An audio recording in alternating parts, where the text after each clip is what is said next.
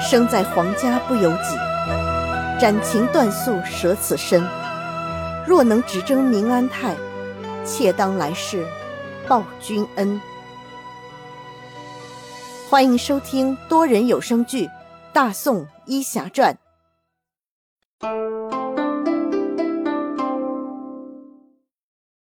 第一百二十六集：通风报信。贺志霄想了一下，点头道：“还是父王英明，这太后的确是够阴险的。难道我们就这么窝囊的被他算计了？” 大贺首领哈哈一笑，道。哈哈哈！算计就算计了，那我们还能怎么样啊？老太后现在要风得风，要雨得雨呀，咱们呀还是逆来顺受吧。贺芷霄有些气愤的说道：“我是不甘心，这公主不喜欢我，我没办法，当不上驸马，我认了。”而这个叶禅可以说是救了公主两次，让他当驸马是有些荒唐，但给个官当当不算过分吧？可太后既然恩将仇报，还要嫁祸于我们，这就说不过去了吧？大贺首领拍拍儿子的肩膀道：“小子，你现在年轻气盛，咽不下这口气呀，为父理解。”等你到了为父的这个年纪，你就知道什么叫不惑，什么叫知天命啦。我既然知道了太后的阴谋，就不想这么窝囊的背黑锅。哈哈，小子呀，你是不是不想在公主的心里面留下什么不好的印象啊？贺志霄低了头，喃喃道。什么都被你看出来了，那你能不能想个法子？我虽然娶不了公主，但也不想成了仇人。嗯，这法子呀，倒是也有，而且也不难，但是就是风险太大了呀。若是得罪了老太后，那可不是闹着玩的。不想得罪也得罪了，您不是说我们已经成了太后最大的顾虑了吗？反正太后、公主，我们总归要得罪一个。既然已经得罪了太后，那就没必要再得罪公主了吧？也是。那咱们就给这老太后捣捣乱吧。怎么个捣法？小子，你去告诉公主，跟她说叶禅有危险，让她赶紧派人好好的保护叶禅。如此一来呀，也可以给老太后增加点麻烦，而且呢，在公主的面前，咱们爷们儿也就撇清了嫌疑。这至于……叶禅的生死，那就看他自己的造化了。公主在宫里，没有召见，谁也进不去啊。我怎么才能见到公主呢？也就在今天或者明天，太后一定会在朝堂之上公开审理伏佛御史谋刺公主之案。到那时，作为当事人，节律公主也一定会出现。你呀，写个条子，找时机偷偷的塞给公主就行了。那要是太后今晚就动手了，怎么办？哼，那……就只能让咱们爷们儿给他背这个黑锅了呗。希望太后不会这么快就动手。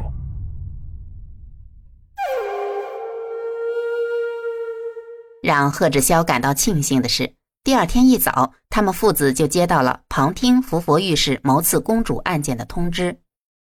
贺志霄带好了纸条，随父亲来到了朝堂之上。小皇帝坐在龙椅上，稚气未脱，旁边是他的母后萧燕燕，盛气凌人。耶律婉清和一干朝臣站在朝堂右边，从各自属地赶来的部落首领和世子站在朝堂左边，泾渭分明。这使得贺志霄根本没有机会接近耶律婉清。在整个听审的过程中，贺志霄一直朝耶律婉清的方向看。耶律婉清也似乎察觉了贺志霄的目光总是看向自己，但他不想理会，所以就装作视而不见。贺志霄见耶律婉清连瞥都不瞥他，急得要命，出了朝堂就再也没有机会了。庭审的时间并不长，伏佛御史首领也算条汉子，直接就把他对朝廷干涉自己部落事情的不满表达了出来，承认了自己指使手下刺杀公主的事情。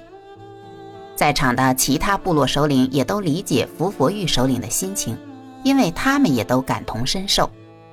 萧燕燕当然知道这帮首领的心思，但他哪能容忍他治下的百姓只知道首领不知道皇帝？所以他今天就要拿伏佛御史开刀，杀鸡害猴，先镇住这些心怀不满的部落首领们，再逐步推进他仿效赵宋，加强皇权的新政。审判的结果就是伏佛玉首领全家斩一决，属地收归朝廷管辖，由皇帝任命官员治理。关于审案，贺志霄根本没听进去多少，注意力一直放在耶律婉清身上。当耶律婉清终于忍无可忍，瞪了贺志霄一眼的时候，贺志霄急忙向着来之不易的目光使了个眼色。耶律婉清心中一怔，所谓事出反常必有妖，这个贺志霄的举动不太正常，是不是有什么事情？他又瞟了一眼贺志霄，贺志霄又朝他眨了眨眼，看来是真有事情。贺志霄在确认耶律婉清收到了自己的暗示之后，不再焦急了，神态恢复了自然。耶律婉清见贺志霄如此反应，知道这大贺世子十有八九是有事儿找自己。看来待会儿散朝得和他接触一下。也就在伏佛御史全家被推向午门之时。朝臣和部落首领的队伍混在了一起，跟在后面。这是萧燕燕的旨意，她要用这场血腥的场面警示手下的大臣与各部的首领，让他们看看这些心存不轨者的下场。有了耶律婉清的配合，贺志霄很容易接近到了他。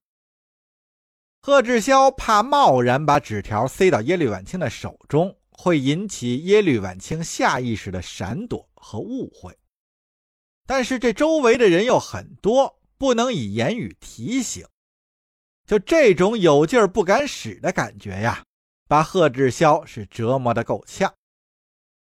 耶律婉清见贺志霄一直跟在自己的身边。但是迟迟没有什么动作，还以为自己是判断错了。他侧目看了贺志霄一眼，见贺志霄的额头已经是汗津津的了，耶律婉清便知道他也在着急。那看起来贺志霄要告诉自己的事情是一件隐秘之事，他也是不想让外人知道。当到了午门之外法场的时候。长长的队伍变成了圆形的人墙。耶律婉清不想看这种血腥的场面，于是便退到了人墙的最外一层。当开始行刑之时，众人的注意力都集中到了法场的正中心。贺志霄便再一次靠近了耶律婉清。随着刽子手的手起刀落，伏佛御史首领人头乱滚，在众人之中是一片惊呼与骚乱。贺志霄也就趁着这个短暂的时机，将纸条塞到了耶律婉清的手中。这两人的手刚一接触，耶律婉清果然是下意识的想躲避，但幸好耶律婉清也是及时的反应了过来，停止了缩手的动作，张开手指接过了贺志霄手里的纸条。贺志霄见消息成功的递送了出去，也是松了一口气，装作若无其事的挤到了人群之中去看热闹去了。耶律婉清握着纸条退出了法场，回到了宫中的住处。他怀着满心的疑问打开了纸条，只见纸条上赫然写着六个大字：“太后要杀叶禅。”落款还有一个小字“贺”。耶律婉清看完是惊讶到不行啊！自己的母后为什么要杀叶禅呀？自己并没有说要和叶禅怎样怎样啊！但耶律婉清看贺志霄的表现，这消息应该不是假的。那为什么贺志霄要把这个消息告诉自己呢？叶禅的生死和贺志霄的关系应该不大呀，甚至说叶禅死了对贺志霄应该是有利才是啊。但是他为什么要冒险告知自己呢？耶律婉清是怎么想也想不通。